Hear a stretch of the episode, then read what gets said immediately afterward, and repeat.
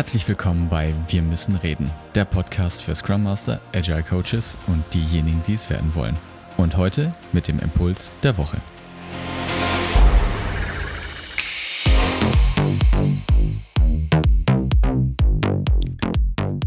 Hallo und herzlich willkommen. Schön, dass du auch diese Woche wieder eingeschaltet hast hier bei deinem Lieblingspodcast. Und heute geht es um den Impuls, warum Skalenfragen nicht wirklich hilfreich sind und was für dich eine Alternative ist.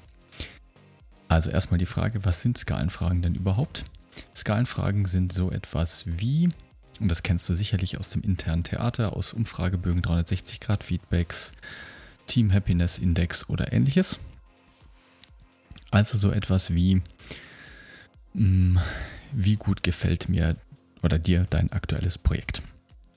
0 überhaupt nicht, 10 bestes Projekt aller Zeiten. Oder mm, bezieht dich deine Führungskraft regelmäßig in wichtige Themen mit ein? 0 niemals, 10 immer. Ne, also Antwort, Fragen, die in der Antwort eine Skala zur Verfügung stellen, wo du dann zwischen 0 und 10 oder 0 und 7 oder irgendwie sowas auswählen kannst. Was ist denn jetzt das Problem dabei? Das Problem dabei ist, dass in diesen Fragen eine Hypothese, also eine Vorannahme mit drin steckt nämlich dass es eine gute Sache ist, dass dich der Manager regelmäßig befragt oder mit einbezieht in Themen. Das ist eine Aussage, die kontextfreien Bezug herstellt. Das ist sie aber nicht. Also ob dich dein Manager mit einbezieht in, in, Themen, kommt doch darauf an, um welches Thema es sich dreht. Diese Frage kann nicht allgemeingültig beantwortet werden.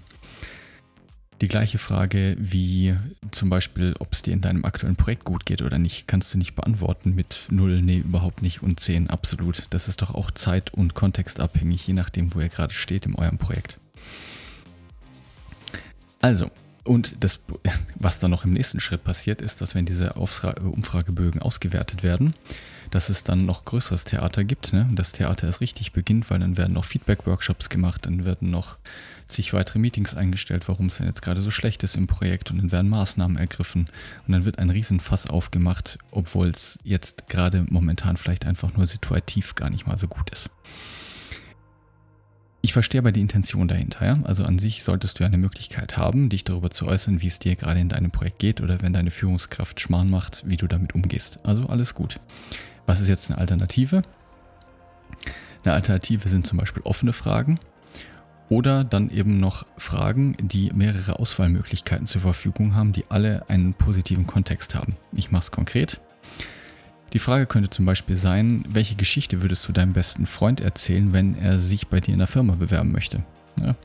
Und dann musst du einfach eine Geschichte erzählen. Wie läuft es denn bei dir gerade im aktuellen Projekt? Wie funktioniert es in der Firma? Und so weiter und so fort. Dann antwortest du mit einem Freitextfeld und da kann deutlich mehr Information rausgewonnen werden. Ja, das ist natürlich mehr Aufwand, keine Frage. Was dann noch gemacht werden kann, was den Aufwand reduziert, was richtig cool ist, mit sogenannten Dreiecken zu arbeiten. Und in diesen Dreiecken kannst du einen Punkt beliebig wählen zwischen all diesen Dreiecken und in jeder dieser Dreiecken ist eine positive Eigenschaft. Also, weiteres Beispiel. In der Geschichte, die du erzählt hast, hat sich mein Manager oder meine Führungskraft wie folgt verhalten. Altruistisch, überzeugend, analytisch. Jetzt ist es nicht mehr klar, welche dieser Antworten denn gesucht ist.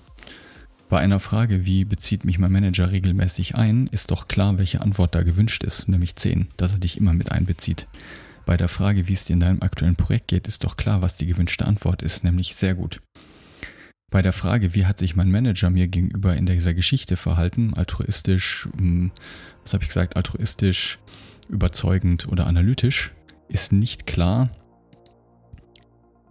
welche dieser Antworten jetzt die richtige ist, weil alle drei können richtig sein. Alle drei haben eine positive Eigenschaft. Und jetzt kannst du innerhalb dieses Dreiecks den Punkt setzen, weil es können auch alle drei Punkte in Frage kommen, ne? dass er sich auf alle drei Arten und Weisen verhalten hat. Kann sein, dass er sich mehr überzeugend, mehr analytisch verhalten hat, aber nicht altruistisch. Es kann sein, dass er sich sehr altruistisch, analytisch verhalten hat, aber nicht sehr überzeugend war. Ja, also das sind Punkte, die viel mehr Freiheitsgrade geben und vor allen Dingen erfordern, dass du viel mehr über die Frage nachdenkst und dadurch viel mehr Tiefe und viel mehr Wissen aus den Daten generiert werden kann. Also, heute ein ganz kurzer Impuls dazu, warum Skalenfragen meiner Meinung nach Quatsch sind in vielen Fällen und wie du zukünftig, wenn du mit deinem Team als Scrum Master Umfragen machen möchtest, Daten generieren möchtest, was du da alternativ machen kannst. Das heißt, stell offene Fragen und gib ihnen positive Auswahlmöglichkeiten, wo nicht sofort klar ist, welche dieser positiven Auswahlmöglichkeiten die richtige ist, weil du es ja auch gar nicht wissen möchtest. Du möchtest den Input deiner Teammitglieder nicht vornherein schon beeinflussen. So viel also zu dieser Woche. Ich wünsche dir viel Spaß dabei beim Ausprobieren. Schreib uns gerne und bis dann.